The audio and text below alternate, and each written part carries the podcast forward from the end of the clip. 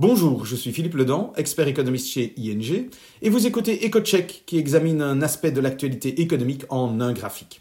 Cette semaine, je voudrais revenir sur un graphique présenté lors de la conférence de presse de la Banque Centrale Européenne, la BCE, lors de sa dernière réunion de politique monétaire. Il faut savoir que tous les trois mois, la BCE présente ses perspectives en matière de croissance économique et d'inflation. Sans trop de surprise, les nouvelles prévisions présentées la semaine dernière font état d'une forte révision à la baisse, tant de la croissance que de l'inflation.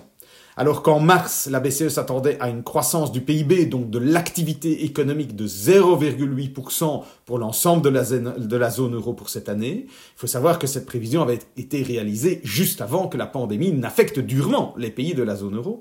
La BCE s'attend à présent à une contraction du PIB de 8,7%. C'est simplement gigantesque. Certes, la croissance devrait rebondir de 5,2% l'année prochaine, mais ce ne sera pas suffisant pour compenser la perte de cette année. Dans un tel contexte de croissance, il est clair qu'il sera difficile pour les consommateurs de supporter des hausses de prix. Les producteurs ne seront pas en mesure de les augmenter, que du contraire, vu la faible demande. Dès lors, les prévisions d'inflation ont également été méchamment revues à la baisse. Pour cette année, l'inflation ne serait plus que de 0,3%, elle serait à peine plus élevée l'année prochaine, à 0,8%, et même en 2022, elle ne dépasserait pas 1,3%. Cela reste très loin de l'objectif premier de la BCE, à savoir une inflation proche de 2%. Cela justifie pleinement les nouvelles décisions de la BCE, prises la semaine dernière. Puisque les taux que la BCE pilote directement sont déjà très bas et même négatifs, il ne servirait pas à grand-chose d'aller encore plus bas. L'impact sur l'économie serait plus que limité. Elle doit attaquer le problème autrement.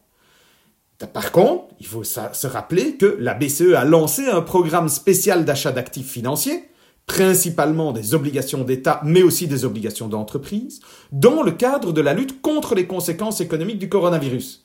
Elle a appelé ce programme PEPP, e et il consiste en l'achat de pas moins de 750 milliards d'euros d'actifs. La semaine dernière, elle a décidé d'augmenter ce montant de 600 milliards d'euros. À quoi servent ces achats? En fait, le premier, objectif, le premier objectif, très important, c'est de maintenir les taux longs sur les marchés financiers, donc des taux qu'elle ne pilote pas directement, à des niveaux très bas. Et ce, malgré le fait que les États émettent massivement des dettes pour subvenir aux dépenses nécessaires à la stabilisation de l'économie, sans parler bien entendu de la lutte directe contre la pandémie. Sans ces achats, les taux auxquels l'économie se financerait, et en particulier les États, augmenteraient drastiquement, freinant l'économie.